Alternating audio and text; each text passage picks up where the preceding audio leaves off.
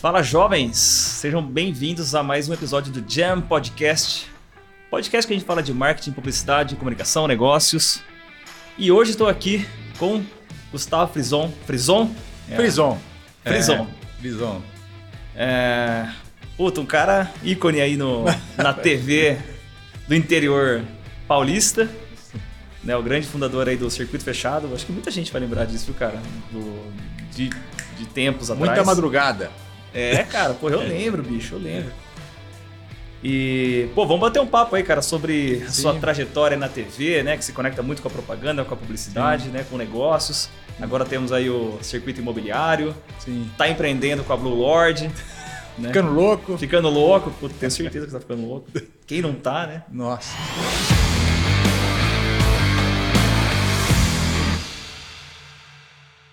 Me conta sobre você, cara. Quero saber esse começo dessa trajetória aí. É... Como é que tudo. Como é que você foi para a comunicação? É, sim, na verdade, eu sou formado em administração de empresas. Boa. Eu acabei tendo o MTB, né, que é o registro de jornalista, pelo tempo que antigamente, não sei se hoje em dia, que hoje misturou tudo, né, enfim, Hoje todo mundo faz tudo, eu não sei mais como é que, como, como é que faz isso. Mas se com o tempo, se você comprovasse o tempo de trabalho numa área, numa área no caso jornalística, você poderia solicitar o MTB, Entendi. que é o registro de jornalista lá. E aí, enfim, eu até tenho, mas não, nunca nem usei, né, enfim. Mas eu comecei, na verdade, quando a VC TV Cabo, okay. foi a primeiro canal a cabo em Campinas, chegou, começou e abriu o canal 25. O canal 25 que hoje a Daruge fala de carros, enfim, era um canal de variedades, um canal local, enfim. Falei, pô, eu conheço tanta gente que faz eventos. E por que você conhecia tanta gente que faz eventos? Porque são amigos meus de infância. Ah. Então você tinha lá o, o Caput, na época só fazia eventos, e tinha lá o Manecada, a MTZ, as principais festas que aconteciam eram de amigos. E assim, então eu falei, pô, vou aproveitar esse canal e começar a mostrar, porque não, ainda naquela época a TV, ela, tirando a parte de jornalismo, você não tinha nada que mostrasse o dia a dia da cidade, por exemplo, na TV, ou da região. Boa, não tinha Aí, esse regional. Esse regionalismo de TV não existia ainda. Ah. Faz sentido. Falei, pô, vou começar a mostrar não só a desgraça né, do jornalismo, do hard news que é pesado, mas mostrar outro tipo de assunto, a parte social, enfim, e o que acontecesse. E aí comecei o projeto, comecei a colocar no papel, enfim. E aí eu comecei a perceber, antes de começar até, que para você produzir um programa, no caso um podcast aqui, enfim, é indiferente se você produzir com qualidade, se ele vai para TV aberta, fechada, para onde é que vai. Pode e, pô, é muito mais fácil eu, ter, eu conseguir comercializar esse programa que vai começar no canal aberto do que no canal fechado. Faz sentido. Tem mais audiência, né? É. Sim. Eu vou, ah, onde você tá? Eu tô, o programa tá no canal X lá, VCTVK, 25, ah, e o outro. Aí eu fui conversar com o pessoal da Bandeirantes. Ah. Mas meio de abelhudo, né? Cheguei lá, o cara falou: não, tá bom. Então vamos. Puta, que ele falou, então vamos, eu quase caí de copa. E agora, né? foi, foi, meio que na. é, porque você demora não sei quanto tempo projetando o primeiro programa. Caraca. Beleza. Um. Acabou o primeiro. E agora? Tu você demorou três, quatro meses para fazer o primeiro, você vai ter que fazer tudo isso em uma semana, porque o segundo é a semana que vem, o terceiro é a outra. Um atrás do outro. E não tem fim. Teoricamente, não Sim. tem fim. E aí foi isso, cara. Fui fazendo e aprendendo. Que demais. Foi meio que na raça, tendo um pouquinho de bom senso, falei, pô, meu, tanta coisa ruim na TV, se eu tiver um pouquinho de senso de ridículo e bom senso, alguma coisa melhor eu tenho que fazer. E aí, Boa. mas fomos aprendendo também, né? Enfim. E, e, não era tão simples como hoje em dia. Ah, você não tinha estrutura. Era, era uma ilha de edição, entrava numa sala do tamanho desse estúdio aqui e cheio de equipamento. E era fita, eu tive, fui aprendendo a editar também, porque. Você que era o por trás também ali, o cara que botava a mão em tudo? Sou eu que faço tudo até hoje. Eu tenho um editor que está comigo há muitos anos, uhum. que ele faz boa parte do programa, mas no, no, no, final ali eu sento, tiro aqui, ponho aqui, edito uma parte mais dinâmica do programa, enfim. E... É, seu olhar sempre vai ser muito mais. É, e se, eu, e se eu não fizer isso, eu criei um monstro, porque se eu deixar de fazer isso, o programa vai. Com, rapidamente ele vai perdendo a identidade, né? Perfeito. Então, e foi assim. E aí, na época, eu comecei numa produtora a fazer o programa E aí passaram um orçamento lá para você ver como a coisa não é tão simples. Passaram um orçamento, "Pô, é caro, hein? Aí falou, ah, não, é o que tem, não sei o quê. Falei, tá bom. Que horas que você termina o expediente aqui? Ah, sete horas. Tá. Isso é o lugar de madrugada, sua ilha. Boa. Então eu fiquei sete anos trabalhando de madrugada, editando o programa, porque era um horário ocioso e eles faziam metade do preço, vai. Tinha um valor muito mais baixo. Sim. Aí eu acertava com o editor, ele ficava comigo lá, e às vezes ele ficava descansando, eu tive, fui aprendendo a editar para não parar. Então, E era TV, não era internet, era uma, a responsa era, era, era grande, Era né? outra. E aí, então, foi assim, cara. Então, aí, depois de sete anos, a gente começou a montar a estrutura em própria, enfim, onde a gente faz lá. Comecei a fazer comerciais para terceiros. Sim. Aí começou a andar por outros caminhos, mas Que raça, cara. é, foi no MOOC. E aí, para você viabilizar um programa local, também não tinha essa cultura. Ah, vou patrocinar um programa que mostra festa. vamos- É, Aí, vamos lá, no começo então era mais. é, Era, é Era social, festa, né? Social, festa. Social. É, Principalmente festa. Aliás, tinha uma parte de festa e uma parte de esporte. Era metade metade. Fiz Boa. muita matéria de esporte.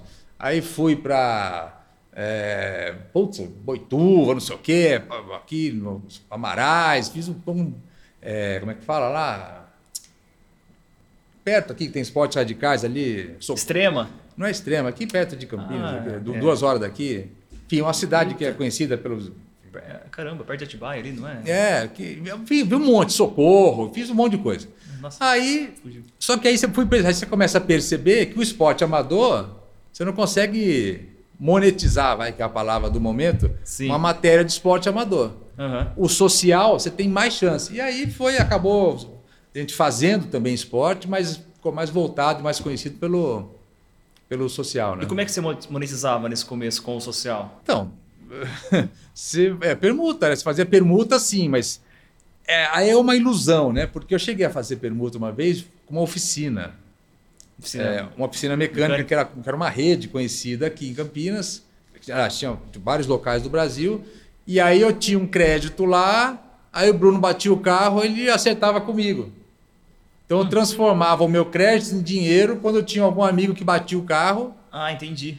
Falei, então é o seguinte, você acerta comigo, eu faço mais barato do que te cobraram lá, Boa. e aí eu vou, vou usando o meu crédito que eu tinha. Então, assim, e daí para muito mais, você, você tinha que se virar. Mas sempre é, que as pessoas começam a aproveitar o- o- a permuta e você começa a se iludir com o restaurante, com não sei o quê, enfim, aí não chega no final do mês, na hora ali do, Você vai no mercado, você não tem no como dar supermercado ali, você senta ali, a pessoa fala CPMF na nota, e você fala o que para ela? Não, eu tô com um pouquinho de glamour aqui, te interessa?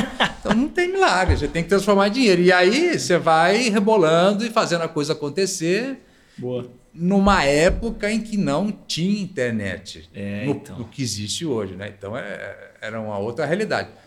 E aí depois, e você ter um programa não era uma, era uma coisa muito distante. Sim. E depois que foi, a, a tecnologia foi avançando, a internet foi aparecendo de forma mais forte, né? Enfim. Sim, eu me lembro, assim, dos, é, de um tempo atrás, a gente pensar em alguém tinha um programa de TV era um negócio bem intangível. Assim, Era- era né? muito longe. Como assim? Como assim? Aí o que, que, eu- que, que eu falei? Olha só, aí o que, a gente fez? Em 99, 2000. Começou em 2000, 97, né? 97. Aí chegou em 99, eu falei, pô, o programa ele é regional.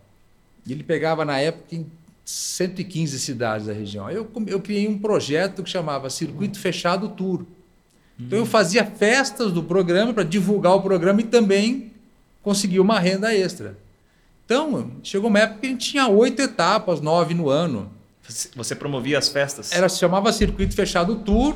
Aí, quando tinha alguém de teatro que tinha numa cidade, que ia fazer um show, ele queria ir na festa. Entendi. Putz, então fazia uma. Eu lembro que uma das últimas, e fazia é aqui, Aguaí, São João da Boa Vista, Poços de Caldas.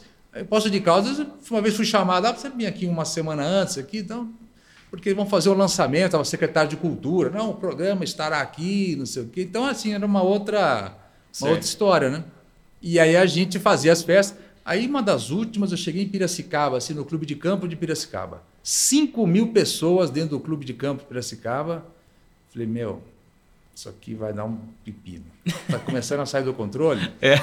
Não é o meu prato principal Aham. e eu carrego o nome da emissora nas costas. Ah, isso é importante. Então, eu falei, eu vou terminar esse ano, que já era 2002 na época, eu falei, vou parar e vou... Voltar pro É, vou voltar para a base, é aquela história. back to basic. É, e aí, para rever, porque começou a sair do controle, se desse um problema com alguém, um moleque que me toma qualquer coisa diferente e passa mal ali, vai todo mundo junto, né?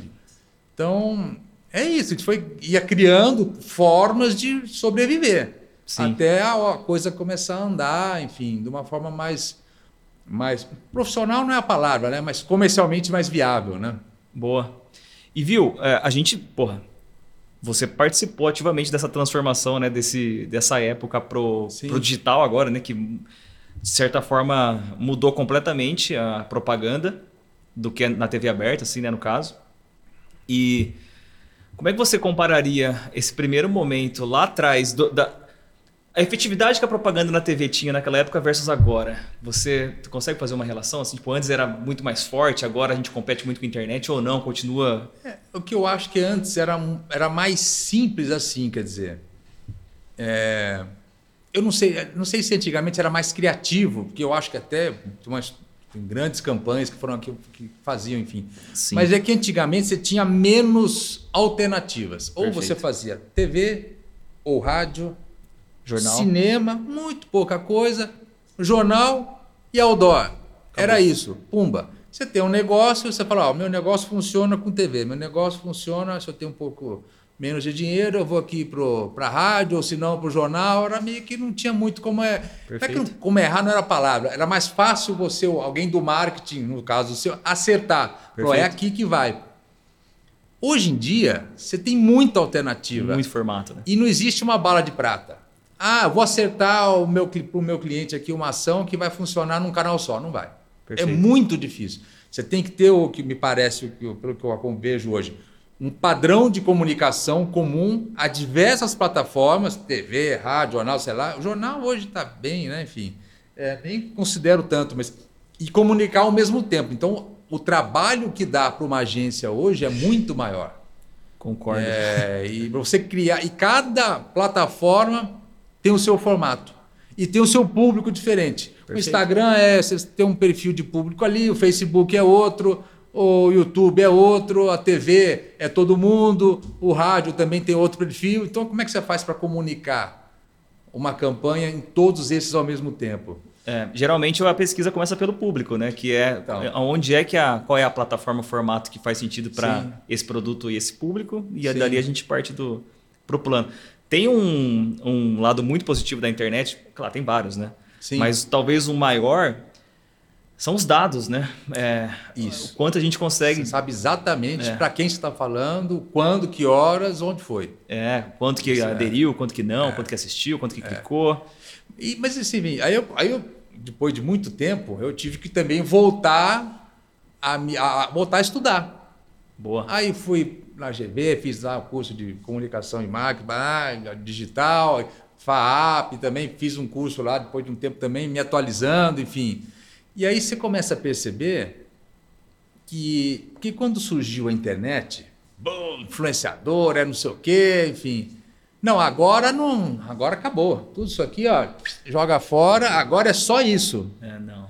E aí começou a ter um problema, porque as empresas começaram a cair de cabeça somente no digital ou principalmente lá e Total. começaram a ter alguns problemas. Por quê? Porque o mercado ainda não estava profissional o suficiente. As pessoas não estavam profissionais. Então as empresas, eventualmente, tinham problemas que ah, o influenciador, ah, ó, agora não acordou ainda, não apareceu, não sei o quê. Mas eu precisava soltar a campanha agora, porque vai.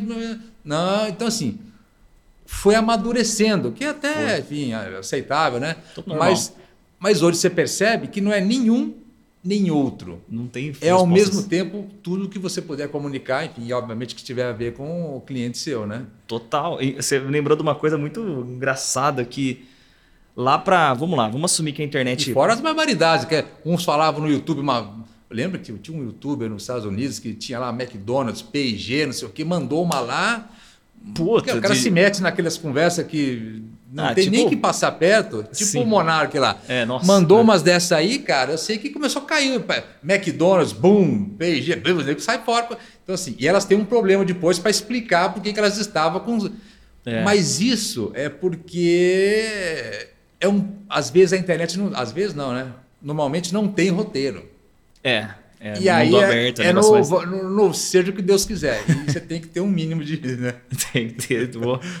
Eu, eu ia falar que eu lembro que, sei lá, quando é que foi de fato a popularização da internet, sei lá, nos 2000 e pouco, né? Quando começou mesmo as casas terem bastante, isso, quando as é. pessoas terem computadores. E aí a rede social ali em volta de 2008, né? Depois do Orkut, Facebook. O ponto é, eu lembro que as marcas, as empresas, as indústrias começaram a querer se aventurar na internet, mas ninguém sabia o que fazer Não. ainda, né? Era só Ele precisava tá- fazer. é, ele queria estar lá, mas não sabia o que, que ia. Nem se o público dele estava lá. É, aí eu lembro de, das empresas inventando cada. Uma coisa totalmente na contramão do que é a mentalidade racional por trás da propaganda, que é, Sim. cara, você tem uma dor, e aí você cria coisas que resolvem essa dor. Sim. Né? Eu tenho uma oficina mecânica, eu vou pôr um outdoor aqui do outro lado da rua que as pessoas vão. Né? Essa é o racional. É. Naquela situação, né? Eu sou uma oficina mecânica, preciso para internet. Não tenho a menor ideia do que eu vou fazer lá, mas eu vou inventar alguma coisa. E ia surgir cada ideia. e- E quem eventualmente achava que não precisava dela É, e realmente tinha que estar lá. sim, muita coisa não precisava estar lá. Sim. E, e inventava. É. E muita coisa negligenciava, mas podia ter tido Sim. muito mais sucesso estando. É. Então, assim, é, o mercado ele foi amadurecendo, ainda está, né? Enfim, Total. você vê a evolução. Mas, assim, é, você começa a entender também, e é, tem sala de aula, eu estava vendo lá. Uma coisa você está na internet, outra coisa você é, postar conteúdos, outra coisa é você ter seguidores, uma outra coisa é você conseguir influenciar alguém de alguma coisa e ou a coisa mais difícil de todas no final é você conseguir reverter em venda, que no final de tudo é o que interessa, o resto é conversa. Perfeito. É reverter em venda para quem te colocou lá. Eu falo porque teve uma campanha que usam como case, aí como exemplo, de uma menina, acho que é de Miami, sei lá, que tinha lá 3 milhões e 600 mil seguidores, e aí todo mundo, aquele puta barulho.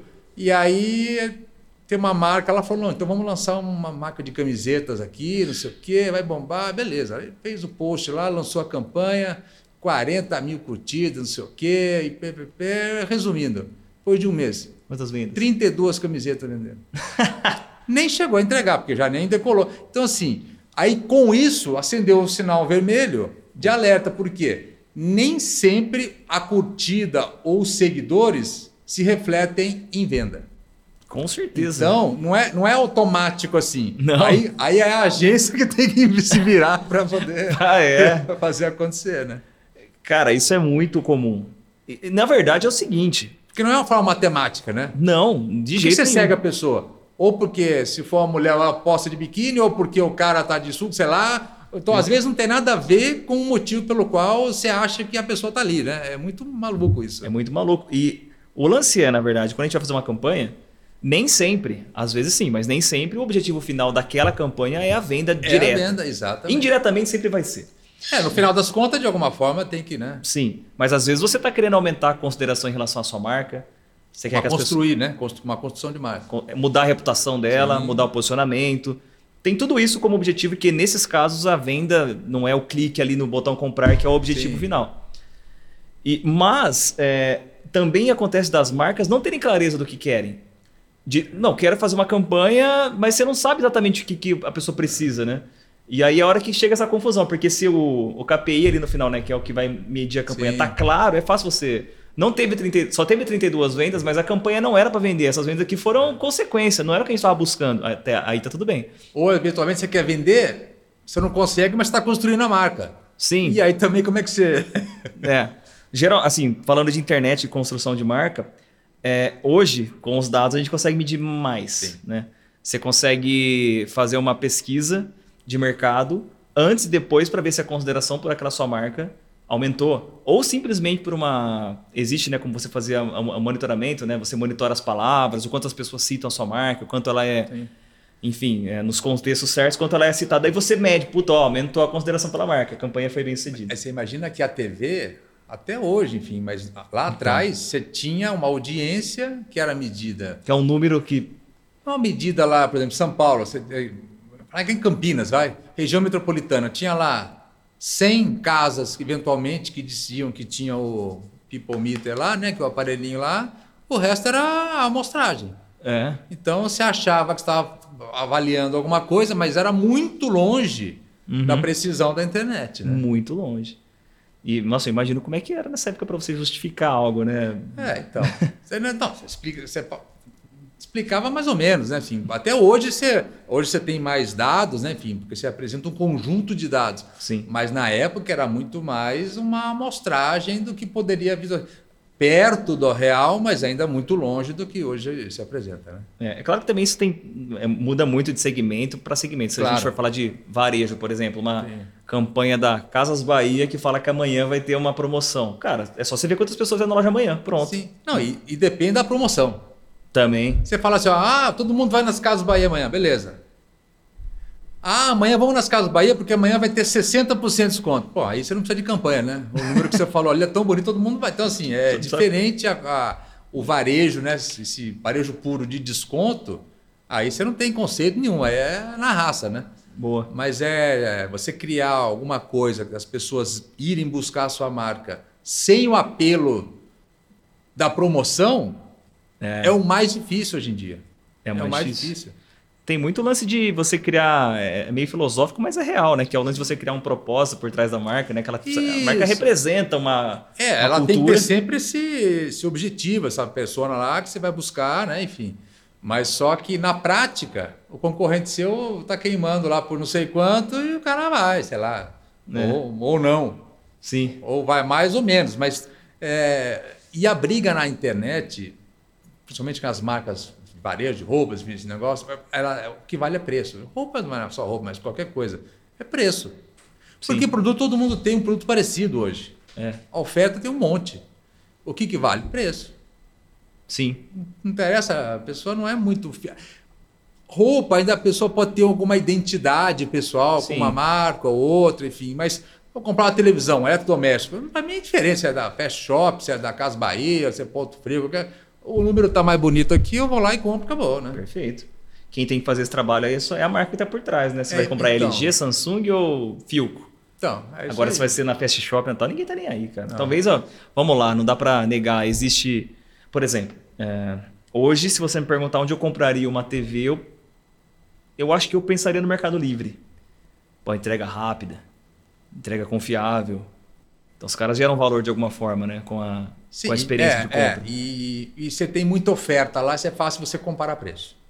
Sim, você usa o Buscapé para comparar o preço. Entendeu? Né? E, e é difícil hoje alguém chegar numa loja dessas físicas. Que engraçado, está começando a voltar a aumentar. Tem muita rede aumentando o número de lojas físicas. Saiu essa semana, agora estava lendo lá. Olha aí. Impressionante, as pessoas agora estão. Os grupos estão querendo. Não sei se para depois vender o grupo, né? enfim, não sei. Mas tem que estar aumentando o número das, das, das marcas grandes, essas redes, com, aumentando o número de loja física. Mas aí você começa a ver, cara, é, o, também no começo você comprava, chegava na loja lá, ó, eu vi aqui na internet, aqui, ó, no Buscapé, sei lá onde foi que eu vi, ó, tava 10. Ah, aqui tá 12. Pô, mas é da mesma mesmo grupo. Ah, não, mas tem que comprar lá. Aqui eu não tenho esse preço. É. Pô, Pô. coisa de maluco era, né? Coisa- é, é não, verdade. mesmo, não é Casa Bahia aqui, não é, sei lá, qualquer Tem uma outra. O consumidor É, espera que seja junto, né? é, exatamente. Mas, mas hoje em dia já aí que começa a entrar, porque eles falam que o grande problema do varejo é aquela que eles chamam de last mile, né? Que é a última milha, que é a entrega. Sim. Eles podem chegar o produto perto de você, mas quem que vai entregar na sua casa com rapidez? É, a questão é essa, né? Então, as lojas físicas voltaram a fazer sentido porque o cara compra na internet, mas ele pega na loja mais próxima. Perfeito. E você indo buscar na loja mais próxima evita de você ter que fazer eles fazerem essa entrega. E ainda você pode aumentar o ticket da venda e o cara aproveita e pega uma outra coisa, É, né? Tem uma, é. um upsell aí. Então, assim, é, o varejo ele vai mudando, vai mudando, vai mudando, e, enfim. E tem um alguns segmentos que eu diria que é, vai ser muito difícil a internet simplesmente substituir, como por exemplo de roupas. Eu jamais, eu não compro roupa pela internet porque eu preciso pôr no corpo antes. Ainda que eu sou um cara que é ruim de roupa, hein? Não tem muita variação. Não tem, mas a mesma roupa de sempre eu vou na loja buscar. Porque, por exemplo, eu visto sempre a Ering M. Mas já aconteceu de eu ir na loja experimentar É a M, tá muito grande ou muito pequena. E aí? É, é, então, e, e as marcas, elas têm linhas diferentes dentro da mesma marca. É, muda e cada marca, muda. o M de uma não é o M da outra, enfim. Tem a história daquela Abercrombie, né, que é uma marca lá americana, enfim, e que eles faziam uma roupa muito slim. Uhum. Eles começaram mais a fazer esse, começaram, não sei se é a palavra, mas adotaram esse perfil. É, esse perfil muito slim. E aí, pô, eu ia comprar uma Polo, sei lá, da Abercrombie lá fora lá, eu tinha que comprar XL. Eu uso M. Para caber. Só que é o que aconteceu. Depois de muito tempo, deu um puta pepino. Uhum. E você pega, você abre o mídia social da Abercrombie hoje, tem um pessoal mais gordinho fazendo a campanha, enfim, porque ah, aí hoje mudando. em dia, hoje em dia, amigão, você não falava todo mundo, você está enrolado, né? É. E aí, associação dos não sei do que, não sei de que mais, Caramba. entraram com processo lá, os caras tem que ter roupa para gordinho. Tem que rever a comunicação inteira. É, então, aí você pega lá, aí você tem modelo mais magro, mais gordo, mas enfim, que é o normal, né? Pessoas normais lá fazendo campanha. Sim. Mas é difícil você acertar, né? Voltando, é difícil você acertar hoje em dia se você não estiver na loja. É claro que então... depois que você conhece a loja, você sabe, mesmo assim, ainda você corre o risco de não ficar. Porque antigamente as roupas eram mais largas, né? Hoje em é, dia você é... tem esse fato de usar um pouco. Então, qualquer coisinha que erre, ou fica muito pequena, enfim. Boa. Eu tava vendo uma, um podcast do Caíto Maia, da Chili Beans, Sim. lá no Mais Que Oito Minutos do Rafinha, Bastos. E ele é um desses que está aumentando a quantidade de loja física. Eles têm, a, se eu não me engano, é dobrar a quantidade de lojas físicas, porque o produto dele é muito nisso, né? O óculos. E ele até fala que ele, ele, tá, ele, ele poderia pôr uma câmera atrás do espelho porque ele muda o rosto das pessoas, né? Com o óculos dele. É, é um lance muito de autoestima, assim, que ele vende, Sim. né? Através do óculos. E é rápido, né? É, pô, você põe ali e muda tudo, é. né? E é o tipo de produto, serviço que de, de prestar para o mercado em relação a óculos que dificilmente vai vai passar para o digital, cara. Não, você não compra não, óculos pela internet. Não, Por mais que tenha um simulador ali, não é a mesma coisa. Não, e, e o óculos que, que fica bom para mim não fica para você. Total, o rosto tamanho são diferentes, rosto. é, o formato. Mas essa história de você eventualmente comprar na internet e aí buscar e, na loja e buscar na loja é a melhor forma. É. Porque mesmo que você chega na loja, eu comprei lá, gostei do preço, vou na loja, experimento, putz, não ficou bom. Beleza, deixa aqui, já troca, já ali mesmo você já resolve. Boa. Então, agiliza o processo, porque você comprou, Sim. garantiu o seu preço e você tem a possibilidade. Então, por isso que as lojas, é que eu falei para você, eles estão re, muitas repensando uhum. é, é, essa estrutura de lojas físicas, mas mesmo a, a, a Chili Beans, muitos quiosques também. Estão reduzindo as lojas, né? É, as lojas hoje são menores em metragem, mas acho que aumenta em quantidade. Aumenta. Bom, voltar a aumentar em quantidade para poder fazer esse trabalho, né? De Boa. agilizar o próprio digital, né? Sim, e tem um lance que, cara, para mim também faz muita diferença, e você nota que isso as pessoas compram por isso. Que é a experiência. Primeiro, você tem a experiência de sair de casa, né? ainda mais com uma, talvez uma demanda reprimida por pandemia, nesse momento que a gente está agora. Mas a, a, compra humanizada, né, com alguém te mostrando tal, dependendo do jeito que é, faz toda a diferença. É isso. Todo mundo tem um produto parecido. É. O que muda é o atendimento. Total. Eu falo pela Blue Lodge, lá no caso, né? Que a gente, no meio dessa pandemia. Porque a Blue Lodge é só rapidamente, né? Enfim. É, boa, começa é, a ser. É, eu gravei com o programa a inauguração dela. Sem ser sócio lá, não. Não, eu gravei a inauguração, fui lá, fizemos um trabalho, eu gravei a inauguração e durante muitos anos eu vestia a roupa dela é. porque eu também me identificava com ela, né? Enfim. Boa. E é isso. Aí depois de uns 5, 6 anos, o dono lá, enfim. Depois de 5, 6 anos que você fez a abertura? Depois que eu gravei a inauguração. A inauguração foi em 2015. Ah, caramba. Na verdade, eu gravei. Porque a, a, ali a história é a seguinte, né? Abro a, antes de Blue Lord, ela, ela abriu pela primeira vez como La Martina, que é uma marca argentina. Tá. Que é consagrada no mundo inteiro, enfim. Eles falam com o perfil de roupa de polo equestre, né? E eles vestem a família real que joga polo, enfim. É uma marca argentina, mas tem no mundo inteiro. Então eu gravei em 2013 a inauguração lá. 2013, pé, pé, pé, e aí a La Martina saiu do Brasil e o ex-dono da loja criou a Blue Lord. Isso foi em 2015. Então, desde 2013 eu já vinha fazendo um trabalho com eles. Aí, em 2019, ele me procurou. Falou, pô, é... eu estou indo para outro segmento, aí não te interessa? Falei, pô, acho que me interessa porque eu queria ter uma coisa para fazer em paralelo. Boa. E eu acho que com o programa eu ajudo, né? Enfim, Opa, a, impulsiona. a, alavancar. Falei, ó, beleza.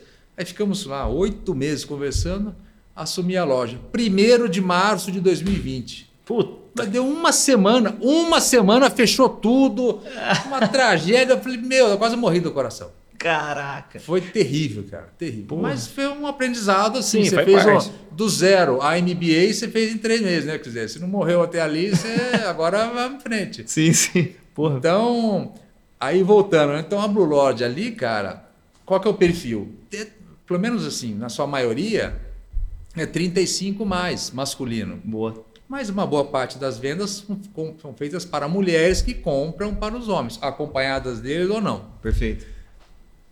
E muitas vezes o cara sai, o perfil do, do homem é diferente de compra. Mulher é fica ali, ó, ti, ti, ti, para em 25 lojas, em 40 metros de shopping. O homem não, ele entra no shopping, vai no direto. Caso, ou vai numa loja de rua, ele entra, vai, compra, compra uma quantidade maior, mas ele, a frequência dele é muito menor, demora, sei lá, 3, 4 meses, 5, 6 para voltar Boa. a mulher vai mais. Então, quando ele vai, ele fica mais tempo na loja, ele quer bater papo, ele toma cerveja, toma não sei o quê, ele fica ali. Para ele é uma terapia aquilo ali. É. É, um- é uma diversão. Então, Boa. Cara, Isso a internet não vai. Não. Só se o cara comprar e for buscar na loja. então, mas aí esse, esse prazer, com esse perfil de público, às vezes ele prefere isso aí. É. Total. Não que não possa ter, a gente já vende, tem, o- o site da Blue Lodge, né, enfim, que manda para o Brasil inteiro e tal. Mas eu acho que o- a essência tá ali na loja, não tá no digital. Porque no digital é preço. Aí é frio, quanto custa, o outro custa menos, tá, é bem. Boa. Mas não é esse o negócio, né? Eu acho que o que, principalmente o cliente nosso lá, que busca é esse, esse acolhimento. Cara, você falou a palavra que eu tava precisando pra te contar uma história que aconteceu comigo na semana passada. Ganhei um tênis da minha esposa de, de aniversário e não serviu. Sim. E eu fui na loja trocar. Aí eu cheguei na loja, eh, não tinha o meu número. E o cara me disse que para ter o meu número eu precisaria pagar uma diferença de 200 reais. E o tênis tinha sido 1.500 reais já. Que eu já achei, falei, nossa, caro, né? Pra um tênis. Eu, né, pra roupa, porra, tá. Aí ele falou, cara, 200 reais pra eu eh, conseguir o seu número. Eu achei muito estranho, porque geralmente você pode trocar o tamanho das roupas, né? É, você tendo, acabou, né? Se É. você tem, não tem que cobrar mais por isso, né? Exato, então se, como assim, para você ter eu tenho que pagar? Ou, ou o produto existe ou ele não existe? Então se ele existe, não faz sentido, né? Sim, sim, é exatamente. Aí o cara justificou lá que é, não, é porque são peças exclusivas, eu vou ter que comprar em outro lugar e a diferença vai ser 200. Um papo meio sem pé nem cabeça, assim. Mas o grande ponto é que não senti dele uma vontade de acolher, de cara, vamos resolver junto. Não tem outro modelo que você também gostou, tem outras opções, ou, cara, vou tentar conseguir um desconto. Não houve isso, foi um, um papo muito fechado. Então, é isso que 200 eu reais. falo. é O, o produto todo mundo tem. É. O que diferencia hoje em dia, principalmente para esse público, é essa boa vontade, esse acolhimento de você receber, Porra. não sei o quê. Então, assim, o porque isso é difícil às vezes você conseguir numa loja de rede.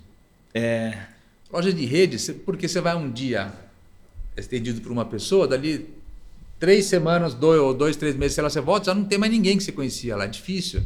Porque fica aquele turnover Sim. lá direto. você não cria conexão com ninguém. Não, é. E uma loja que não, ainda não está nesse estágio, né? De, então você consegue ter uma identidade maior. Tanto é que se você conhece um vendedor de uma loja, ah, daqui, daqui a pouco você recebe, ah, mudei, estou não sei onde, daqui a pouco Você mesmo o vai. cara está não sei onde mais, enfim. Eles ficam pulando. Uhum. Então, mas isso faz a diferença, né? Porra, total. E aí, É. eu, no fim, eu falei pro cara, cara, me devolve o dinheiro, tem como? E ele falou, devolvo, porque já tava uma discussão, já. Aí já ficou mais fácil ele devolver isso aí do que. É, só que eu percebi que ele se arrependeu, cara. No segundo seguinte que ele falou que devolveria o dinheiro, acho que ele se arrependeu, porque acho que ele fez a conta. Falou, puta, acho que. Eu acho, né? Não sei. Mas acho que ele pensou assim, cara, acho que eu- é, valeria a pena eu ter bancado esses 200 reais, que eu ainda teria uma margem. É claro. Porra, eu espero que sim, né? Se ele tá vendendo tênis Mas aí não é nem imagem, é questão de você atender a pessoa. E manter o cliente, É né? claro. Você atender o cliente é aquela história de propaganda. Você tem que resolver o problema dela. Qual que é? Preciso vender, preciso não sei o quê. Boa. À medida que você se atendeu ele, pô, ah, não ganhei nada. Não ganhou nada, mas você ganhou o cliente. Perfeito. Porque A hora que você não atende ele como ele gostaria, e você sabe melhor do que eu, o que, que vai acontecer? Não, você não. vai abrir a janela para ele olhar para a concorrência. Total.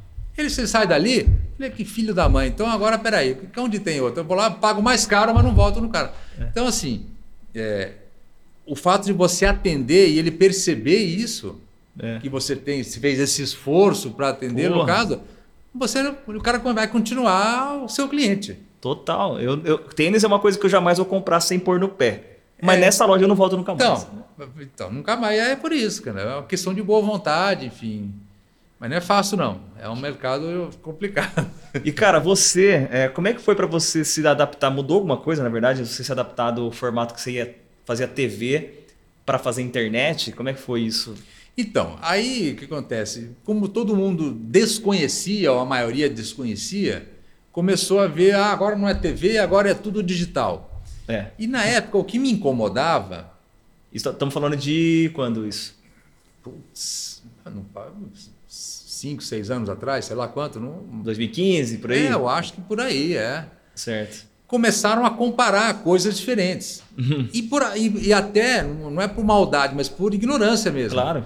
Ah, o cliente fala, mas por que, que eu vou pagar, fazer uma campanha com você aqui que custa X, se eu contrato o rapaz que vem aqui, ou a, a bonitona lá que vem com um celular embaixo do braço, E, é. que, que vai me cobrar dois vestidos e uma sainha?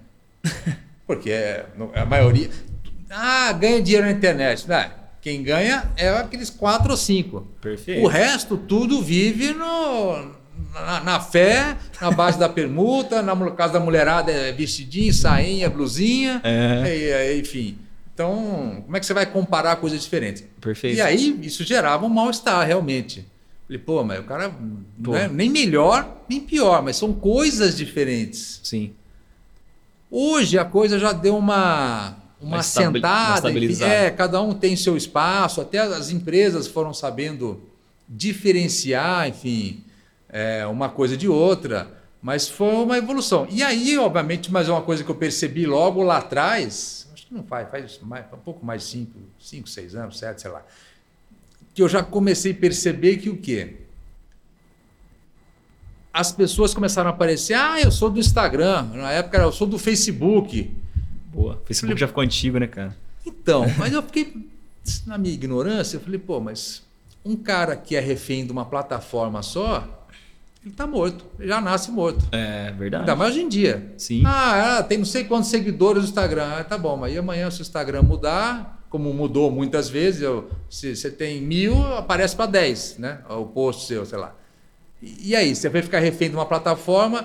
Eu acho que mais importante do que a plataforma é o conteúdo que você tem para apresentar ali. Claro, e se ele é adequado. Aí, se ele vai estar numa plataforma, em outra, em outra, isso é indiferente. Boa. Mas eu acho que o mais o que te diferencia é o conteúdo que você tem para apresentar. Boa. Se agora é o Instagram, ah, agora não é Instagram, agora mudou, agora é o, TikTok. sei lá, apareceu um outro lá, pimba. Não, t- o conteúdo é o mesmo, eu vou estar lá com o mesmo, então não vai ter muito trauma. Perfeito. Agora, você ficar refém de uma plataforma só, ah, eu sou bom do Instagram, a pessoa tem uma identificação maior com o Instagram, sei lá, enfim. É. Mas aí você fica até quando? Ou Instagram, ou Facebook, é, cada um tem o seu perfil aí, né? Enfim, ou Perfeito. Twitter. Então eu acho que assim, eu comecei a perceber que, independente do conteúdo que eu já produzia, um- aí que você começa a entender que o que eu fazia era produção de conteúdo há 25 anos. É verdade. É, o- é o que eu fazia, a vida É. inteira eu fiz isso. Aí, o conteúdo ele tinha que estar na TV, mas ele também tinha, tinha que estar no Instagram, também tinha que estar no Facebook, também tinha que estar no YouTube. Então é muito mais trabalhoso. Antigamente eu acabava de editar, pegava a fitinha, chegava na emissora, está aqui, muito obrigado, até logo, ia Acabou. para casa. Hoje- Hoje, puta, termina de editar, agora faz a versão para o Instagram, agora faz a versão, posta no Facebook, vai para o YouTube, é não sei o quê. Nossa, o trabalho é muito maior. É. E tem um. Só que é isso, é assim que funciona. É, não tem como você Não, fugir. Ou você não. faz ou você fica pra trás. É, né? é. E tem uma outra camada que dá pra acrescentar que é a linguagem das plataformas muda. Então, aí tem mais esse agravante, quer dizer, É. não quer dizer que o conteúdo que você faz, Pra uma vai ele vai necessariamente... funcionar da mesma forma em todos. Perfeito. Pode funcionar melhor para uma ou para outra. Eu, pessoalmente, acho que dentro daquelas plataformas que tem mais a ver com o meu trabalho, no caso, eu tenho que estar. Perfeito. Mas não quer dizer que ele vai reagir da mesma forma. Boa. O que eu faço não tem muito a ver com o Twitter. Eu Perfeito. tenho lá a plataforma minha, o meu, meu perfil lá, mas não vou ficar ali entrando em briga, discussão, bate-boca, que não é, né, faz muito, tem muito a ver comigo, com o meu trabalho. Perfeito. E ele está no Facebook, está no Instagram, enfim. Mas obviamente que cada plataforma tem um perfil de público diferente e funciona mais ou menos. Mas hoje, eu que vim da TV, eu acho que eu tenho que estar em todos, porque eu não tenho uma identificação com uma só. Perfeito. Eu não surgi no YouTube ou não surgi no Instagram, então eu sou muito mais forte lá. Tanto é que as emissoras na época, o que começaram a fazer? Começaram a pegar, ah, agora é o digital, tá? Então começou a levar todo mundo do digital para TV. Fiasco. Ah, é verdade. Nenhum funcionou. O que, que funcionou? Poucos. É, Danilo nem- Gentili. Hã? Danilo Gentili surgiu Isso, na... é, é, na mas mesmo internet, assim é sim. por causa do CQC. É, O trabalho dele apareceu ali, pra, nacionalmente era ali, né? é. Então, assim, nenhum, ou pelo menos vou falar, é nenhum, poucos, mas, bem poucos. É, raros foram os casos em que o que funcionou na internet, ela se adaptou com a TV. É. E, e, ao- e o, o contrário é a mesma forma. Mesma forma. É, Poucos também começaram a se adaptar lá, né? É verdade. E tiveram sucesso. Agora, as coisas já estão mais misturadas, né? Mas é, essas- essa forma simples de levar daqui, tira daqui e põe lá para ver o que acontece, não funcionou. Não. É, a gente, quando faz uma campanha, uma- um planejamento de campanha para alguma marca aqui, a gente costuma não dividir, inclusive, entre on e off. Hoje em dia já. Sim. No começo eu fazia muito essa divisão, né? Porque as Sim. empresas entendiam melhor dividindo. Mas hoje a gente meio que não separa, porque é tudo sobre o seu público. Não interessa ele estar vendo na TV ou na internet. Então, a às gente vezes vai ele não sabe nem onde é que ele viu. Exato. Ele não sabe nem diferenciar, né? É, Isso que você falou no começo, lá que a gente falou sobre que primeiro acharam que era só internet, né? E deixaram para trás o, o tradicional, vamos Muita, dizer assim. muita agência sofreu com isso porque não sabia o que, que ia fazer, né? É.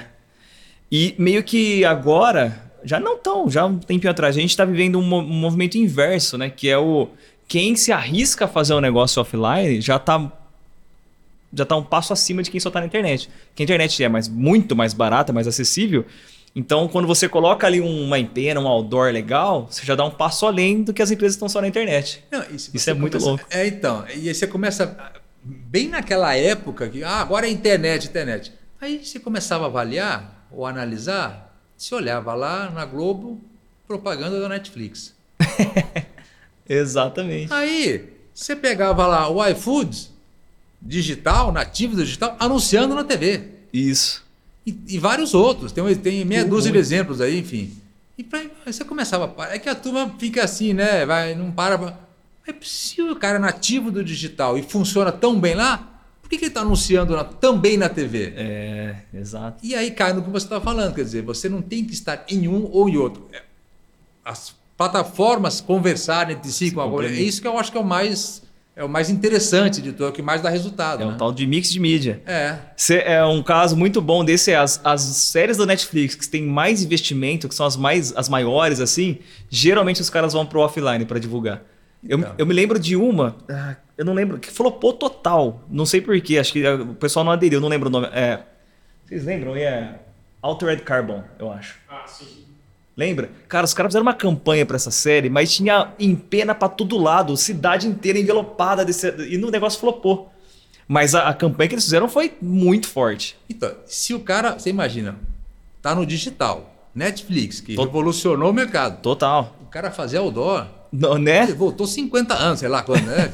Teoricamente é isso, mas é isso que eu acho que é o. Isso que engordou a É. campanha, né? É, se o resultado não foi o esperado, mas deve ser por outro motivo, né? Porque a campanha, pelo que você falou, foi. É, não, a, a série não funcionou, mas a É. campanha foi muito boa. Sim. Porque todo mundo lembra da, da série.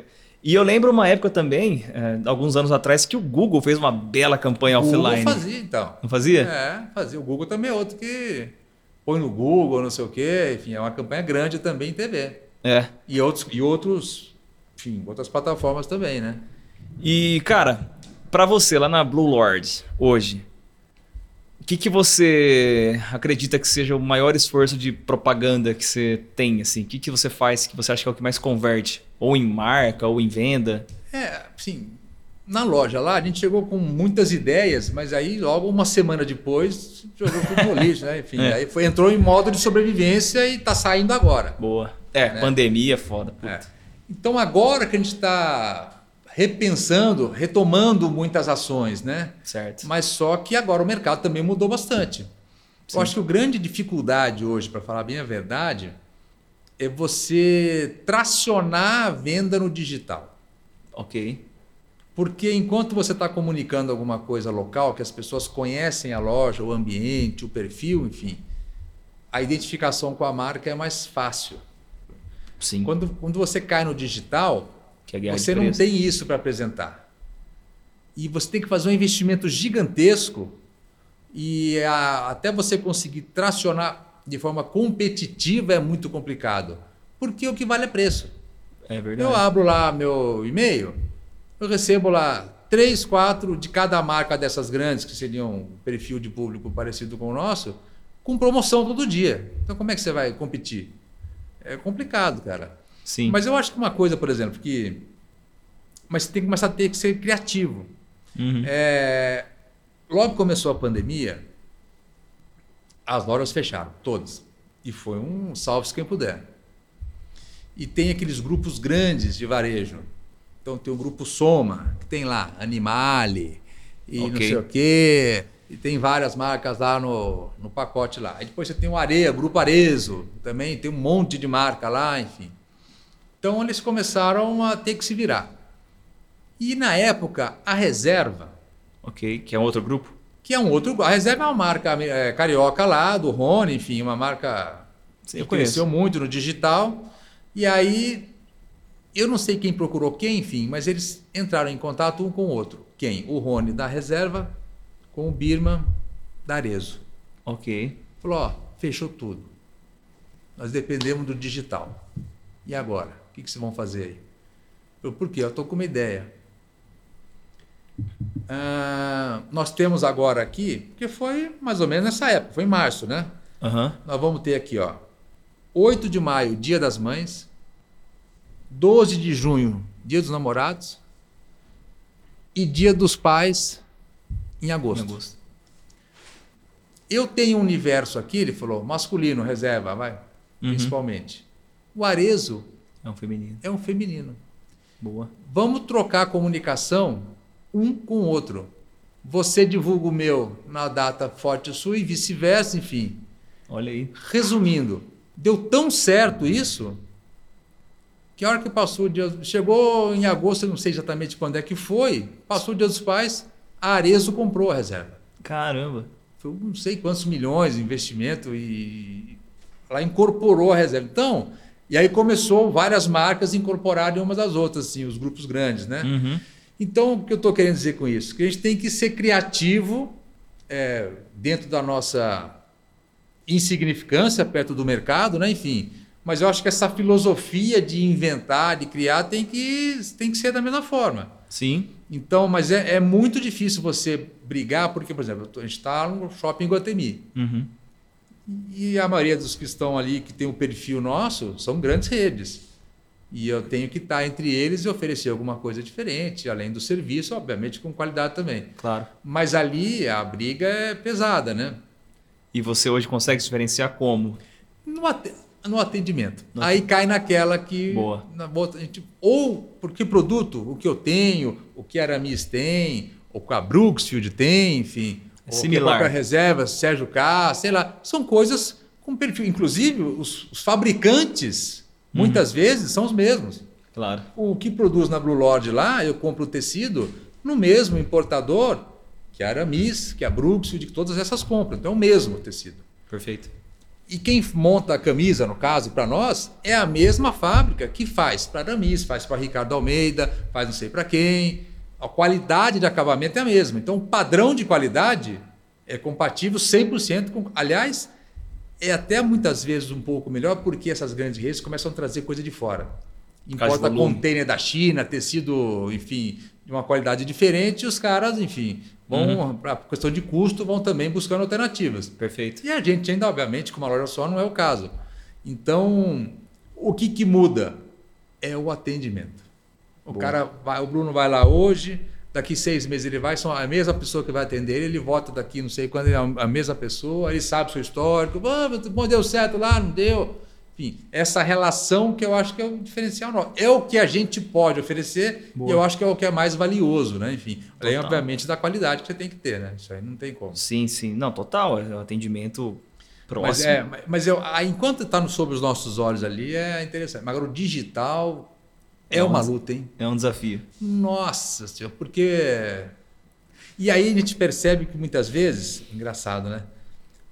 Partiu do meio do Brasil para cima, norte, nordeste ali, centro-oeste, sei lá, as pessoas são mais a, a, abertas a novas marcas. Olha só. É, Porque... de onde que é a marca? É do, do sul, que eles falam, né? Que é daqui, de São Paulo, para baixo, enfim. Porque são pessoas que estão mais abertas a novidades. Quem é daqui, ah, não, eu só gosto dessa, só gosto daquela, não tem, é difícil você negociar, porque cada um tem a sua preferência. Perfeito. Lá eles estão mais abertos a novidades. Porque a oferta lá é era menor. A concorrência é menor? É. Não sei se é concorrência, mas a oferta lá é menor. Agora, está começando a ficar até meio parecido. Mas é, historicamente eles têm mais. É, eles estão mais abertos a conhecer coisas novas. O fato de ser do Sudeste. É, isso aí já dá traz um. é. Gera algum tipo de valor? Isso. Olha já é um valor de qualidade. Ah, legal. E por que, que eu vou arriscar uma coisa que eu não sei de onde vem, se veio de lá. De São Paulo. É, é olha lá, olha a estrutura, conhece o produto, beleza. O cara dá um valor. Mas eu acho que é isso é bom, porque às vezes a gente consegue ter mais aceitação né, de uma coisa nova, porque a gente na internet não somos novos. Claro. Nessas regiões do que o estado de São Paulo, por exemplo. E olha que a gente vende muito, assim, sim, sim, da região entendi. e de fora, mas eu acho que tem essa característica.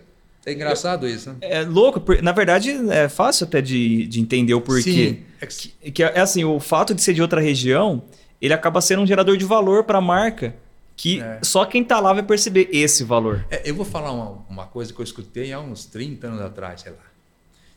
Que não é mais assim, tanto, mas tem esse espírito.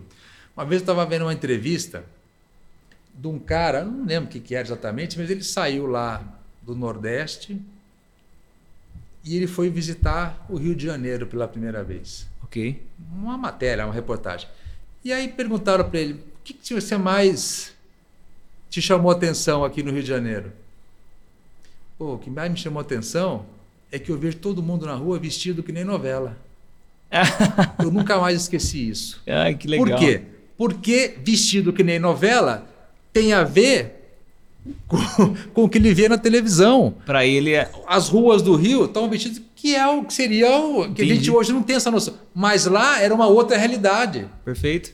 Olha lá. Então as pessoas, estava ah, todo mundo vestido que nem novela. Putz, que loucura isso, eu nunca mais esqueci isso. Não é, hoje em dia já mudou bastante, enfim.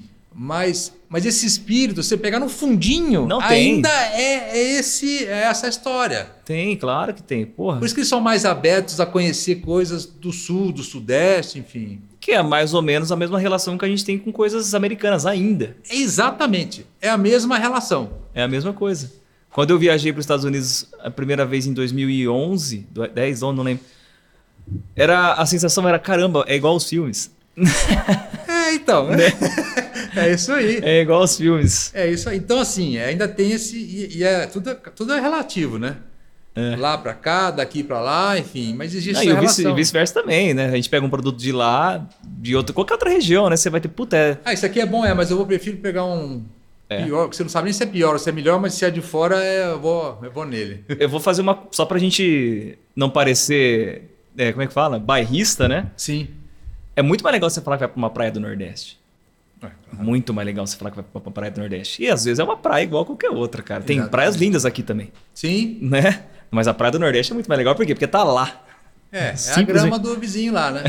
é. Simplesmente por isso, não é? É, exatamente, mas é muito doido isso, né? E você analisar comportamento, principalmente para propaganda, para o marketing, é essencial, né? Porra, é sobre, é sobre isso o tempo todo. É. E, e, é importante a pessoa ter essa noção de, de que é uma timeline. Essa evolução a, essa mudança de comportamento é importante você conhecer para poder avaliar. A coisa não começou hoje para nós aqui ou antes. Enfim, Porra. É um. E, esse, você vê aqui, coisa de 30 anos atrás, ainda tem um resquício de alguma forma que você tem que, pelo menos, saber que acontece, né? Total, total. Fica, né? Perdura pra, por sim, muito tempo. Sim. E viu, é, eu vi no Instagram que Thiago Ventura esteve na sua. É, então, essa história é. Essa história, na verdade, assim, de trazer, a gente sempre tenta levar ou conhecidos ou que estão passando o pé da loja para que possa conhecer, né? Enfim. Isso é a, a internet.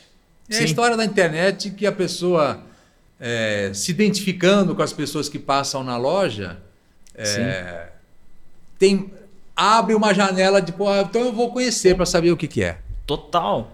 É isso. É, é assim que funciona. Então, tem uma coincidência, uma semana lá, teve lá o prefeito de, Campinas numa, se- num dia, três, quatro dias depois passou o ex-prefeito, Caramba. dentro da mesma semana passou o prefeito anterior. Então, mas foi, uma- foi, até engraçado. Foi, pô, mas Coincidência. se apareceu o Chico Amaral aqui, que já faleceu, que Deus do tempo, eu vou sair correndo, porque É. não é. Pô. Então, assim, e as pessoas vão se identificando, Sim. e a gente faz as fotos lá, e, e as pessoas querem também, pô, quero ir lá fazer foto, conhecer a loja, não sei o quê. Então, isso é o ambiente da internet. Perfeito. E E você eu. tem que incorporar a loja de alguma forma, né? Opa, e eu, como estrategista de publicidade, eu falaria pra você intensificar esse movimento, cara. Porque é de fato é um outro tipo de é uma outra maneira de agregar valor, né? Sim. Uma pessoa que nunca ouviu falar da marca, ou até já tinha ouvido falar, Sim. Vê lá o tal do influenciador, o comediante, no caso do Thiago, que é, Pô, qualquer um que seja. Qualquer um que tenha uma reputação, tenha uma É. Outro influência. dia tava o Neto lá, que, pô, corintiano, Sim. briga com a turma lá, não sei o quê. Puta, muita gente Falei, adora pô, o Neto, cara. É, aí... ele- Eu gosto do Neto. Não, então, e assim, e é amigo nosso, tudo. E aí a turma passava lá e queria ir, e queria, ah, eu quero- vou lá na loja, o Neto foi lá, eu também vou. É, cara. A mulherada não sabe nem quem é do futebol. que é Neto? Mas enfim, é, aí você vai, eu acho que é isso que vai criando. Aí o que é o A mais história. difícil, você criar uma marca é, é um tricôzinho. Você fica ali, não tem nada que você bah, pum e resolva. Não tem a bala de prata. Não, cara. Não. Você fica ali, cada vez é menor a linha. É, linha de cozinha, aquela linhazinha fininha que você tem que fazer um tapete de 4 quilômetros. É isso. Mas é ali, é costurando dia a dia, enfim. Não perder a, Não a disciplina. é, né? é, a disciplina e o foco. O perfil é esse, não esquece não, não vai se animar por outros caminhos que não... Mas é uma construção, isso é Boa. o mais difícil, né? E eu me lembro que você tinha comentado comigo da outra vez que a gente conversou na, na ideia, na possibilidade talvez de abrir uma loja na rua, também não só no shopping, né? É. e essa história? Então, a gente ainda está com esse pensamento, né? enfim, a gente está analisando porque, é, querendo ou não, o fato de você estar num shopping, é, o custo de ocupação que se fala, né, não é uma coisa muito barata. Perfeito. Então, obviamente que tem as vantagens, mas tem uma lista de desvantagens financeiras para você estar ali. Então, é uma conta que você faz diariamente para ver até que ponto compensa, enfim, é, você estar num shopping, independente de qual seja, né? Perfeito. E, e o que a gente percebe também é o seguinte, né? Enfim, o shopping ele vive de quê? O, jo- o shopping não vive de varejo. Não. O shopping não vende roupa. O shopping é uma empresa que vive do mercado imobiliário. Ah, o sim, que ele tá. faz é alugar espaço, ele não vende roupa. Perfeito. Então, para você estar ali, e às vezes eles têm um formato de cobrança das lojas que estão ali que é dos anos 80. Uhum, entendi. Só que nos anos 80, você tinha quantos shoppings? Uma cidade? Um? Então todo mundo ia lá. Perfeito. O fluxo O de pessoas. fluxo era muito maior. Perfeito. Hoje, além de você ter uma infinidade de shoppings, de possibilidades, de lojas, enfim, você, tem o internet. digi- você tem o digital vendendo ao mesmo tempo. Então, o fluxo dos shoppings em geral já não são Igual. os mesmos do, de antigamente. Só que a, a forma de se cobrar do lojista Ainda é a mesma. é a mesma. É por isso que tem lojas nos Estados Unidos, shoppings nos Estados Unidos fechando. Ah, tá, virou fantasma. Não que seja ruim o negócio, mas eles ainda não se atualizaram dentro de uma realidade que está batendo a porta Uhum. e que está matando as lojas que estão lá. Quem que permanece? Hum, Só, só a maioria. São grandes redes Aham. que às vezes faturam na rua para bancar a exposição da marca no shopping. o shopping vira um agregador de valor, né? Você tá lá pelo valor da marca. Sim. Mas a, Sim. a loja muitas vezes não se paga. Se você tiver, exatamente. Tem loja que eu sei que tem uma unidade no shopping e uma unidade na rua. Ele vende uma fortuna no shopping e vende um quinto na, na rua. Para o dono, sobra mais a da rua do que o do shopping. A rentabilidade na rua é maior. É, que no final é aquela tal da última linha, é o que interessa. Perfeito. Muito, é. ha, ha, ha, muito bom, mas no final das contas ali o que, que sobrou? Boa. Então, assim, é um exercício constante que você faz, enfim, é importante você ter uma exposição da marca ali, É. mas tem que ser de uma forma saudável, porque Sim. ainda é um pouco complicado. Que E doido. não sei, assim, todo mundo sabe disso, é uma realidade, Sim. mas você não vê um- uma movimentação dos shoppings, dos grupos de shoppings ainda nesse sentido. Um ou outro tem uma consciência maior ou menor, enfim, mas é. Tanto é que você vê hoje um movimento de rua aumentando do que era antigamente. A qualidade do que você acha na rua hoje é melhor do que você acha 10, eu achava 10 anos atrás. Total. É, você pega Nova Campinas, aqui no caso de Campinas, está virando um fenômeno. Sim, já. Até porque mudou o zoneamento, essa história toda aí. O Cambuí está se revitalizando. Sim, eu ia falar disso. Tem várias lojas novas aqui É, no o que Cambuí. se né? falam de shopping é que ele vai ficar um, vai, vai se transformar e já vem se transformando num espaço de entretenimento. É. Tem, vai ter loja, tudo, mas vai, vai ter o quê? Restaurante, vai ter outras atrações no sentido Cinema, coisa É, para criança. Isso, mais, mais ligados ao entretenimento, Boa. ao lazer e não ao obviamente que vai ter loja, mas não vai ser simplesmente antigamente era só loja ponto, né? Hoje em dia já já vem mudando. Mas Boa. é um, enfim, a gente vai acompanhando, mas é uma eu acho que acaba sendo uma tendência natural. Sim. Tendência natural. Boa. Mesmo as grandes redes têm mais lojas de rua do que, enfim, até por conta da pandemia, com esse susto, as pessoas estão querendo ir para a rua porque eles podem fazer o que quiser, né? Você imagina no nosso caso lá, uma semana depois estava tudo escuro, tudo fechado. Caramba. E aí, chora para quem? Boa. É, Mas aí você. Você me lembrou do, do seu outra, da outra frente do seu negócio, que é o mercado imobiliário. É, então. Que, aí, que é um meio- negócio que na pandemia pegou fogo, né? É, eu já fazia com o circuito fechado o mercado imobiliário. A gente já tinha uma relação com ele, mas era uma coisa esporádica. Eu gravava os principais lançamentos de- da cidade, a gente gravava já com quase todas as construtoras. Boa. Mas era um dos assuntos que a gente trabalhava. Ok. Quando começou a pandemia, como todas as emissoras, começou a reapresentar. Reapresenta, reapresenta, re- todo mundo reapresentando novela, reapresentando programa. Perfeito. Parou tudo. Então a gente ficou com o circuito fechado reapresentando de março de 2020 até janeiro de 2021. Caraca. Chegou uma hora, falei, vou reapresentar o que mais a partir de agora? e pelo contrário, em 2021 começou a piorar a pandemia de novo. É verdade. Teve- Começou a ficar pior. E aí você não vislumbrava um futuro. Que, quando que vai parar isso? Não sei. Não vai. Já achou que era três meses lá no começo, É, agora já ninguém sabe é. mais nada. E aí, a verdade é que cheguei, quando a gente chegou na emissora lá, um consenso, falou, olha, não dá para ficar desse jeito, vamos parar e vamos ver, depois a gente retoma, sei lá, quando, quando acabar isso tudo aí. enfim. Boa. Aí eu comecei, por coincidência, nesse momento, a fazer um trabalho em paralelo Aham. por uma imobiliária, para LG Motimóveis. Mas era um conteúdo só digital. Certo. Então começamos a criar vídeos, enfim, por digital. pra Mostrar os imóveis. Mostrar os lançamentos, falar do mercado, enfim, esse negócio todo. Aí deu um. Foi, isso foi em fevereiro. Começou em fevereiro do ano passado. Março, aí já começou a dar uma coceira, né? Falou, a gente levar isso aí para TV. Boa. Aí falei, putz, vamos para TV de novo. Porra, né? É, agora que- co- na contramão do até mundo. alívio na época. Falei, putz, não tem que pensar. Mas aí, enfim, Legal. resolvemos, então vamos. Aí transformamos o circuito fechado, até por conta do momento, Boa. que era o único segmento, um dos poucos que continuaram aquecidos, né? Enfim, transformar em circuito, em vez de fechado, circuito imobiliário. Boa. Em duas semanas, olha como são as coisas. Em duas semanas, a gente colocou o programa no ar. Aí eu comecei, voltei a conversar com as emissoras locais. Boa. A gente fechou com a VTV SBT, que ela entra em 55 cidades aqui, enfim. Uhum. A gente fechou com eles e transformou o programa.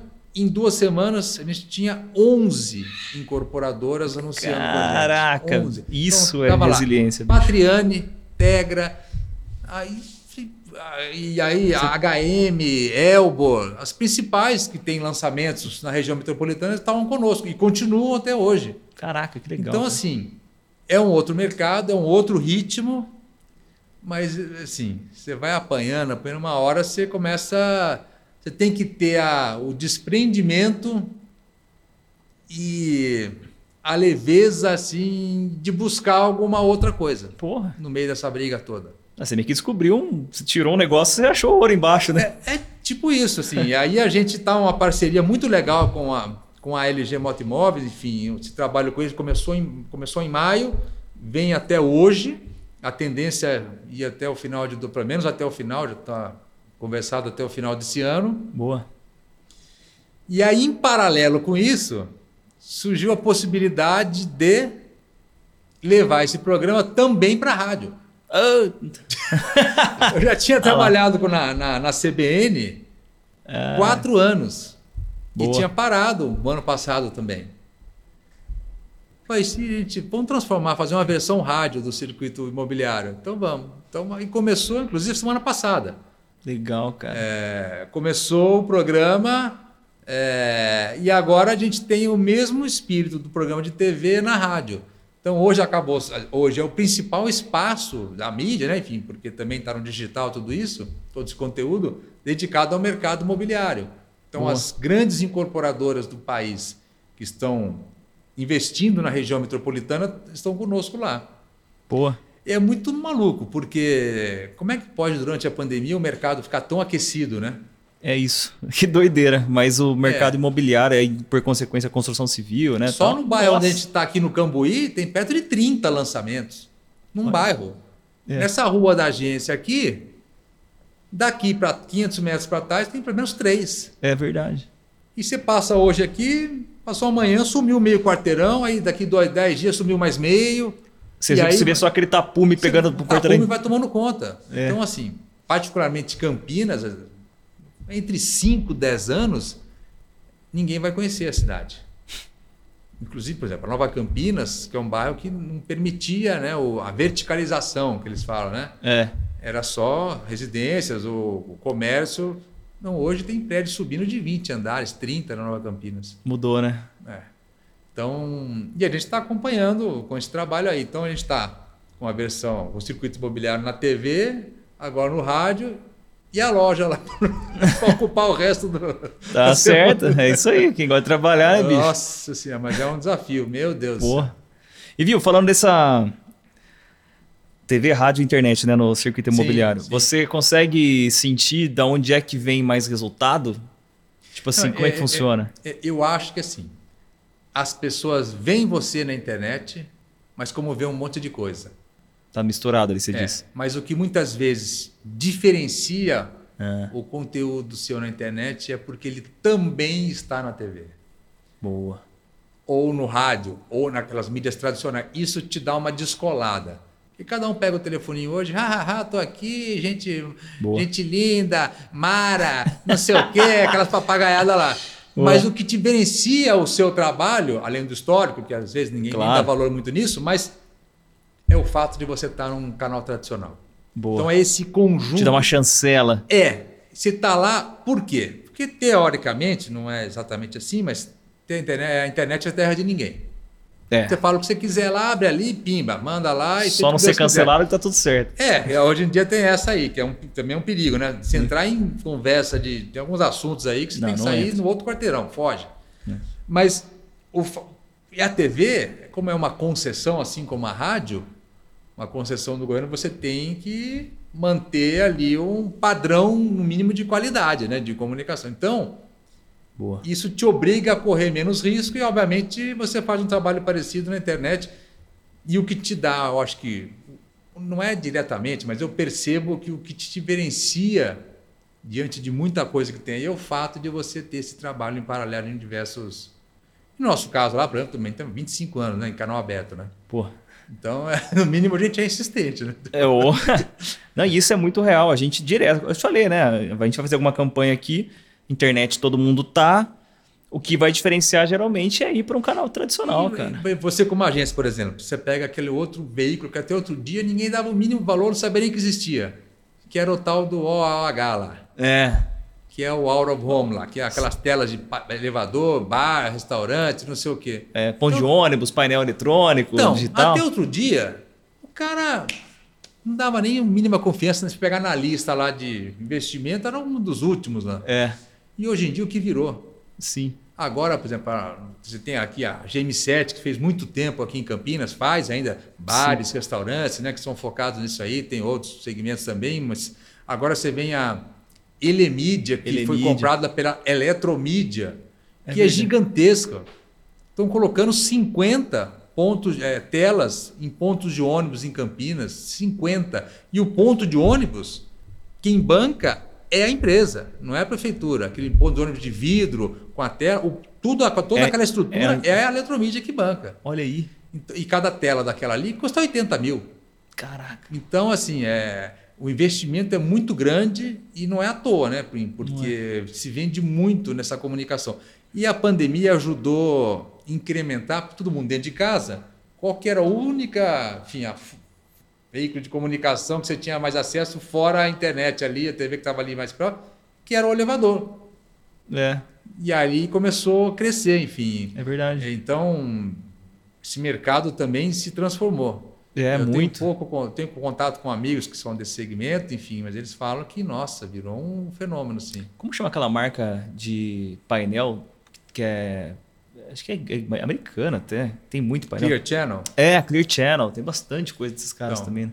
Então, aí, mas você vê, hoje em dia, qual que é o momento hoje em dia? As telas lotadas e outdoor uma boa quantidade vazios. É, a Aldora ficou feia, Você né? tem lona em alguns pontos, né? Os backdrop lá, enfim, então, beleza.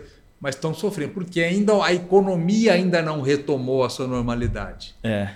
E é triste, às vezes você vê lá, é, anuncia aqui, anuncia aqui, não sei o quê. É. Isso é um retrato do varejo, do comércio, enfim, de tudo que. do dia a dia nosso aqui. Então, é, ainda não voltou, mas a tendência, acho que até o final do ano, é a gente ter um- uma retomada em ritmos mais perto do normal, né? Enfim, é, o que a gente Boa. espera aí. Mas é, legal- é ruim você ver. É que Outdoor também foi, foram criando algumas alternativas, mas ainda é um canal de comunicação importante, né? Pô, se é. Então, é o que você está falando. A hora que você está no Outdoor, Te dá uma. não é qualquer um que está lá. É, Porque não é também, você não está só lá. Você está lá também, né? sim. E é o que te diferencia. Boa. A gente. não- a, CZ, né, no começo lá, a gente não tinha uma cultura muito de mídia, porque a gente, pro, pro perfil dos clientes que a gente tinha, era um perfil de cliente que não adotava muito, tinha, não tinha muita coragem de Era, investir. era o B2B. É. A- a ainda é, mas o perfil Sim. das empresas que a gente tinha na época era. Hoje mudou bastante isso. Mas é aquele exercício do investimento né, em mídia. A pessoa tem que acreditar, cara. Sim. Ela Tem que querer aparecer para depois É. colher algum fruto. Eu né? lembro que uma vez na sala de aula me disseram o seguinte: tinha um, não lembro que empresa, um caso, né? Uma empresa que fazia venda B2B, ou seja, vendia direto para outro, tipo, ele que tinha contato com o público final, enfim, e que ele teve algum problema na produção, do, não sei o que que era lá, enfim. E isso vazou na internet. Falou, a empresa X está com problema, problema assim. Puta. Só que a empresa, como ela nunca vendeu para o cliente final, nunca se preocupou em ter conteúdo na internet. Hum, E a hora que você colocava lá, ti, ti, ti, ti, ti, o nome da empresa, só aparecia aquela notícia. nossa. E aí, o trabalho da agência, o que, que foi? Nossa, Começar a criar conteúdo para pelo menos pulverizar essa má notícia, no caso, aquele- aquela história da crise lá, que Sim. cria aquele momento de crise ali que você tem que resolver. Para poder pulverizar, quer dizer, então não necessariamente você tem que trabalhar a internet falando para o cliente final. Você tem que estar de alguma forma, né?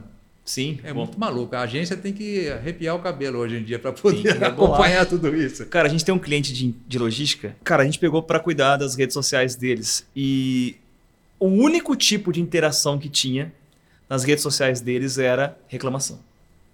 É o único. O único. E era fácil de entender até no começo, porque a gente, né, fazendo um diagnóstico, falou assim, cara, por que motivos você entraria na rede social de uma empresa de logística a não ser para reclamar da entrega que não chegou? Não tem. Ninguém vai cumprimentar, né? Exato. Foi ótimo, muito obrigado, vou fazer uma festa. Recebi no dia, que legal, né? É o mínimo que você tem que fazer. É. Então era 100% reclamação. E a empresa ah, nos colocou o desafio, cara, a gente precisa fazer algo. E eu lembro que uma das primeiras sugestões que a gente deu, e eu nem sei se foi para frente essa sugestão, mas foi, cara, então vamos começar a responder. Vamos começar a se posicionar. É o que a gente tem que fazer. A gente não vai parar de receber reclamação. Mas o que a gente pode fazer é começar a conversar com as pessoas. Porque problema todo mundo tem. Qualquer Óbvio. empresa tem problema. O que diferencia é como você resolve e a rapidez com que você resolve. Quando você se importa. Né? Exatamente. Aí é aquela história do acolhimento, Total. Que é, Né? que eu tive. É, que é a tal da empatia. exato. Então, se- quando você resolve um problema rápido, faz muito mais barulho positivo do que se você não tivesse o problema, às é vezes. verdade. Essa é reverte, né? É, é assim que funciona. Então, assim, é, aquelas. Um setor de crise, não sei o quê, mas depende de como você resolve, você sai na frente. Você usa um problema e vira faz. Depois de um tempo, você vai falar, pô, isso aí serviu para. Foi a melhor coisa que aconteceu comigo foi ter tido esse É. problema, né? É, é muito e eu lembro que maluco, uma das coisas que a gente fez pra mostrar isso é que, assim, beleza, tinha, uma, tinha lá duas pessoas reclamando num dia de uma entrega. Só que, cara, os caras entregavam 200 mil no mesmo dia. Então, para duas pessoas, é uma amostragem muito pequena É. a gente teve problema, né? É, então, na hora que você né? mostra, cara, você é um sorte. Você é quase que um abençoado de Sim. ter sido o único. Deu essa sorte. Deu essa sorte, entendeu? Mas, enfim, é, uma pessoa, é só você, cara. Porque olha o resto, né? Mas é o que aparece, né? É o que aparece. Mas a agência hoje já começou já a olhar para clientes Ah, já, menores mudou. com outros olhos já também, né? Mudou, mudou total o perfil. A gente, inclusive, tá na tela, a gente lançou a, a Mosh. Mosh. A Mosh Publicidade, cara, é uma, uma iniciativa dentro da CZ justamente para atender clientes de perfil mais local. Porque a CZ se estruturou é, atendendo as grandes indústrias, né, que é o, é o perfil Sim, principal sim, de clientes. E quando a gente vai atender um cliente local, é outra. É outra A tudo. estrutura é diferente, né? É tudo diferente. É tudo diferente. Mas a nossa a, a metodologia, a inteligência por trás é a mesma. O que, Sim. o que muda é a estrutura que você vai atender, né, o, o processo que você vai usar, enfim. É, a gente criou a Mosh para justamente conseguir atender esse público. Aí hoje a gente tem as duas iniciativas em paralelo. É, isso é importante. Isso É. é importante. É isso. É, não é fácil não. É uma luta, é uma. Como é que fala? Você vai se atualizando. Todo dia você tem que reavaliar o que você fez e repensar o negócio. É isso aí. Não é fácil, não. É uma briga. E, Porque cara- parece que as coisas mudam mais rápido hoje. Antigamente, um formato ele funcionava mais tempo, né? É, Uma empresa gente- funcionava do mesmo jeito, lá, funciona assim há 50 anos. Por isso que muitas vezes muita gente ficou pro caminho, né? É. Agora eu vou ter que mudar? Meu avô trabalhava assim, meu avô, meu pai, É. não sei o quê, eu vou eu mudar? Por que, que eu vou mudar? Então. Só que aí você tem que mudar hoje, amanhã de novo, de novo, de novo. Nossa, e para agências isso também é muito frenético, cara. Nossa. Não, porque foi o que você falou, até um certo tempo, pô, a publicidade era um negócio muito uma esteira. Você cria uma campanha que você tem cinco opções: jornal, rádio, TV, outdoor. E, e como é que funcionava? E, obviamente, generalizando. Você pegava, criava uma campanha, putz, a campanha, você colocava no ar, beleza. Acabou. Você assistia o resultado acontecer. Ah, ia crescendo. Hoje em dia, você cria uma campanha, beleza, posta aqui.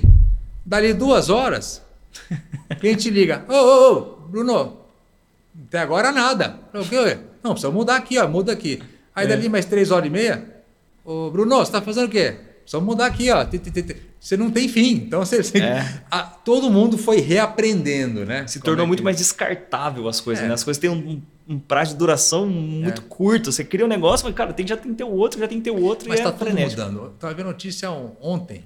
Existe um site, Shein. Já viu ah, falar? já, opa.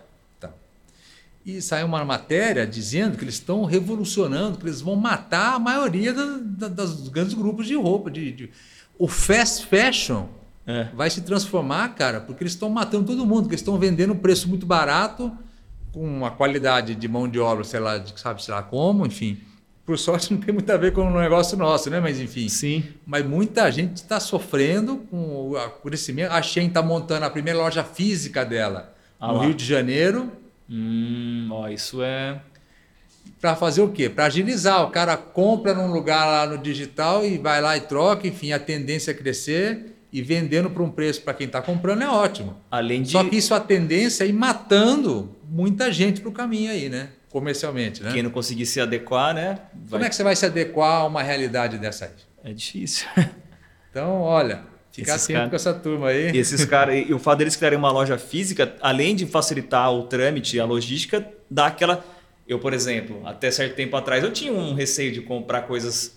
Os caras, cara, puta, colocam. Tem, temos uma loja física, você passa a acreditar mais. Então, é aí. Então É. a loja física voltando a ter sua importância. A Shein Total. está montando no Brasil a primeira agora no Rio de Janeiro. E a tendência é montar outras, obviamente, enfim. Eu lembro que eu fui comprar móveis pro meu apartamento e eu só comprei num site, e não lembro o nome agora, quando eu descobri que eles tinham loja física.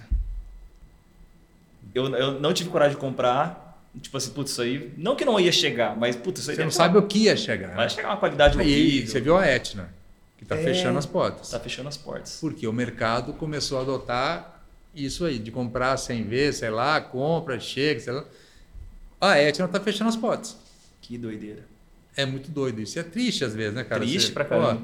Vê uma grande rede aí, É sei lá para onde é que vai, né? É. É isso aí. Sei lá pra onde é que vai. E as lojas, por exemplo, a Tokstok aqui em Campinas, aquela loja gigante que tem ali Vai no- acabar, né? na vai, vai fechar, vai virar tudo empreendimento. E está com uma loja que é um quinto, vai, sei lá quanto é que é o tamanho. E foi para dentro do Iguatemi, mas muito menor do que antes, né? Tá dentro do Guatemi? Tá.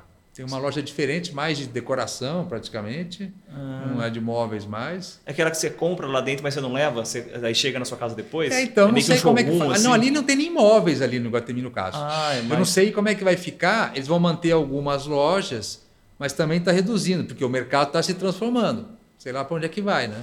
Boa. É, vai ter um empreendimento grande ali, né? E o mercado imobiliário avançando. Esse tá engolindo todo mundo. Imobiliário e agro. É, então. Né? É isso, cara. É muito doido, né? Crescendo muito. E a gente tem que se reinventar. A palavra parece. Ficou até brega, né? Ah, tem que se reinventar. Mas reinventar o quê, pô? Vou fazer o quê? Pô, plantar bananeira? Pô, só sei fazer. Só que você tem que estar atento para. E não é simples assim, não. Não é. Não. Não, é. No nosso caso, por exemplo, aconteceu. Mas ah, não é ah, fácil, vou me reinventar amanhã aqui, meu negócio é X, vai virar Y. Não é assim que funciona. Boa. Porra, Gustavão, obrigado, cara. Obrigado pelo convite, prazer. Obrigado e vida papo. longa a Mosh agora. Ô, obrigado, cara. E eu queria, pô, só resgatar aqui algo. Puta, talvez o. Pra quem tá. Quem é da propaganda que tá assistindo aqui. É, como é real, você trouxe um caso, um case muito real aí que o digital não é tudo, cara. E não é único, Não. porque tem muito isso agora, né? As pessoas esqueceram de que o resto faz muita diferença. Você ficar refém de uma plataforma só, eu acho que é isso. Não funciona mais em lugar nenhum. É. Eu, uma vez eu, rapidamente, uma vez eu fui fechar um projeto comercial com uma empresa grande. Aí ela falou: ah, não, não sei o quê, não vou fazer. E normalmente os departamentos de marketing das empresas, na sua maioria, são mulheres, Sim, hoje em dia. fato. Eu converso com, sei lá, 90% ou mais das empresas Idem. com quem eu converso são com mulheres. Perfeito. E aí eu vi que no, no- no dia do evento X que a gente ia fazer e acabou não dando certo, eles tinham contratado uma influenciadora que não tinha nada a ver, nem com o perfil da. Falei, mas como é que essa, essa moça aí, sei lá, enfim, independente da- se é bom ou se é ruim, mas não tinha nada a ver Sim. com, o com a empresa. É porque no começo as pessoas confundiram o gosto pessoal dos departamentos de marketing. Olha como são as, as coisas. O gosto pessoal, ah, eu acompanho a influenciadora aqui, então ela vai funcionar aqui onde eu trabalho. E aí todo mundo perdido no meio desse rolo. Então aí, aí a história, quer dizer, tem as plataformas tradicionais, tem o digital, enfim, mas não existe um ou outro que resolve. É um conjunto de, de ações que, vai, que tem a chance maior de funcionar, né? E sempre olhando o seu público-alvo, não o seu gosto pessoal. É. Aliás, cansou de ver. Você já cansou de ver isso aí também. Já nego- falamos no outro episódio até sobre isso também. É, então, porque você, ah, eu tenho uma empresa, tenho um perfil de público, mas eu- você chega para você, que com certeza você já escutou isso, falou, Bruno, queria colocar um outdoor, mas coloca aqui nessa avenida aqui. Eu Falei, pô, mas o seu público não passa aqui. Falou, não, não, mas é, mas é que eu fico perto do caminho de casa, meus amigos também passam ali. Nossa, vê, total. você cria o seu público, não sei o quê, você tem que atender um gosto, não tem nada a ver. É. Então é isso. Se você não tiver foco no seu público, independente do seu gosto pessoal, Perfeito. aí você tá morto. É isso. Cara, obrigado. Obrigado você pelo convite, foi um prazer. Show de bola. Deixa seu like aí, deixa seu comentário. Se inscreve ali no canal do Gustavão, acompanha É, ele lá. Estamos na, tamo na luta. É isso aí, cara. Obrigado. Vamos em frente. Valeu, pessoal.